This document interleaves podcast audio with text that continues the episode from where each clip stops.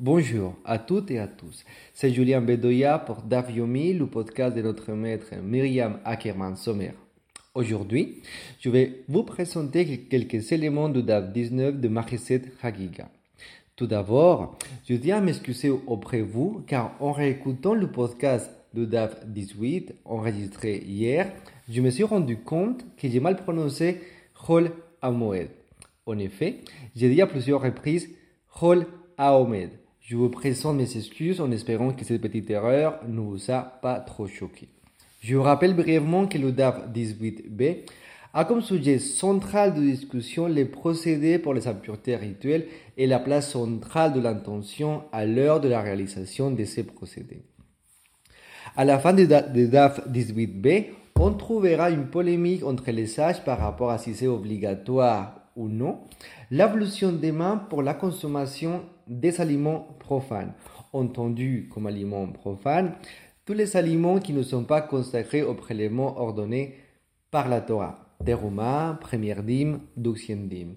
On aura aussi des cas plus particuliers, genre si c'est nécessaire pour toucher les aliments profanes, ou seulement pour les consommer, ou si l'ablution des mains est nécessaire pour consommer des pains et pas pour consommer des fruits. Bref, c'est technique tout ça. En revanche, la conclusion de DAF, DAF 18b paraît plus simple et en même temps va nous ouvrir un nouveau front de réflexion. Pour contexte, c'est la réponse à l'obligation d'avoir l'intention de faire. Veatania ben nitkeven ben lo nitkeven. Yadav teorot. Amar Rav Narman la kashia kan la hulin. Qu'il ait fait ou non dans cette intention, ses mains sont propres. Rav Narman répond, ne sont pas contradictoires. Bien entendu, euh, Rav Narman discutait si effectivement par, rapport à un braïta bah, intérieur dans, la, dans la Gemara, s'il y avait une contradiction entre le fait de considérer que quelqu'un qui est tout simplement a fait le geste technique, si on peut considérer que même sans l'intention, sans l'avoir, il est pur pour la consommation des aliments profanes.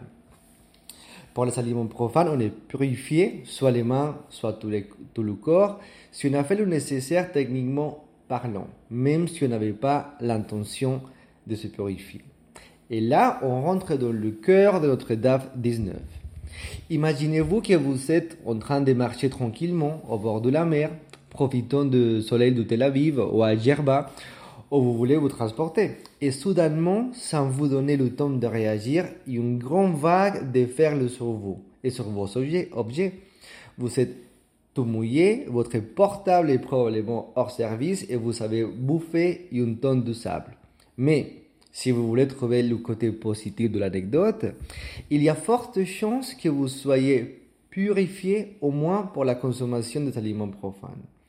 Je dis bien forte chance car c'est plus technique, comme presque toute la Gemara. Il faut par exemple que vous soyez immergé dans l'extrémité de la vague, la partie la plus proche au sol, et non dans la voûte. La voûte, pour faire simple, c'est la partie la plus haute de la vague où les surfistes font le beau sur, une, un table de surf. À vrai dire, mon exemple de la vague n'est pas vraiment à moi. C'est la Gemara qui la rapporte. Bon, plus ou moins, il n'y a pas une référence à une table de surf et il n'y a pas non plus aucune trace de Tel Aviv. Voici la Gemara.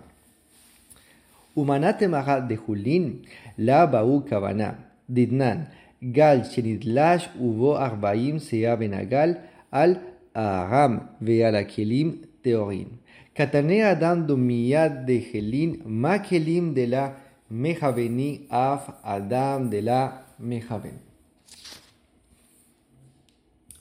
D'où on sait que l'intention n'est pas requise quand on se purifie en vue de consommer des aliments profanes. Réponse, on l'apprend de la Mishnah suivante.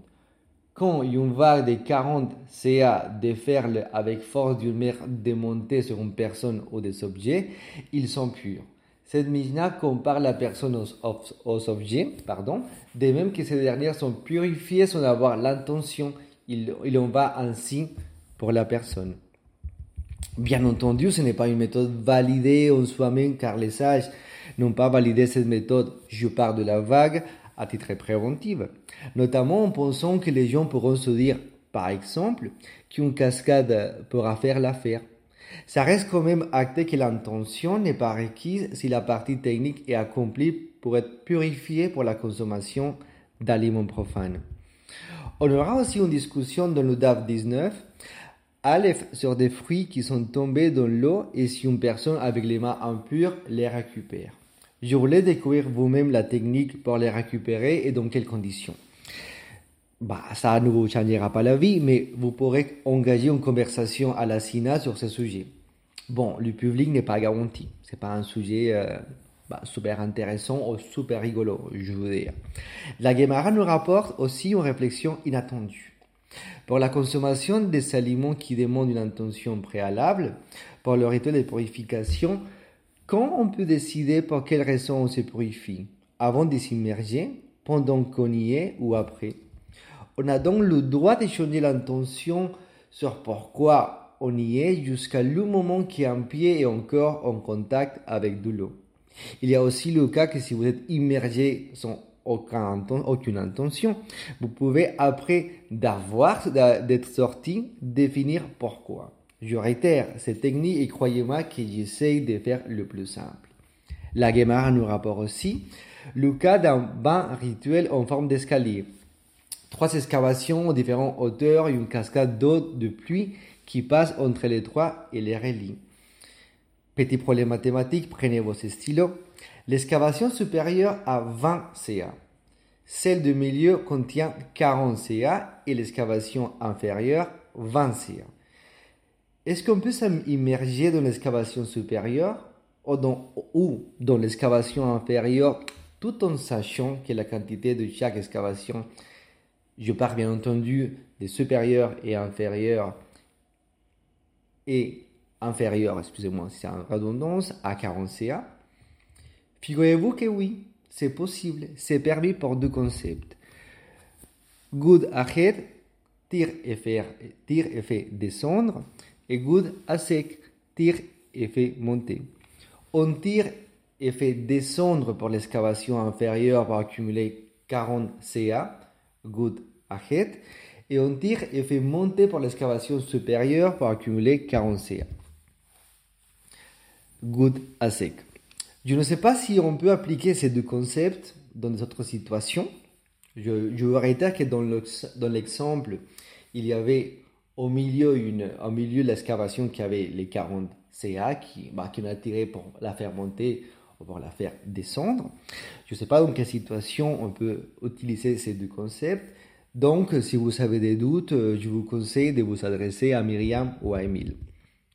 Voici Soudaf, que je vous ai présenté brièvement, tellement chargé de sauts partout, des techniques, des exceptions et des principes halaïques si originaux.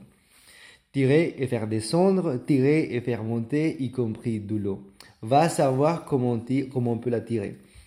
Je tiens finalement à dédier l'étude de ce DAF à ma chère et bien-aimée épouse et au bébé qu'elle porte dans son ventre. Merci à vous tous de votre écoute et à bientôt sur DAF.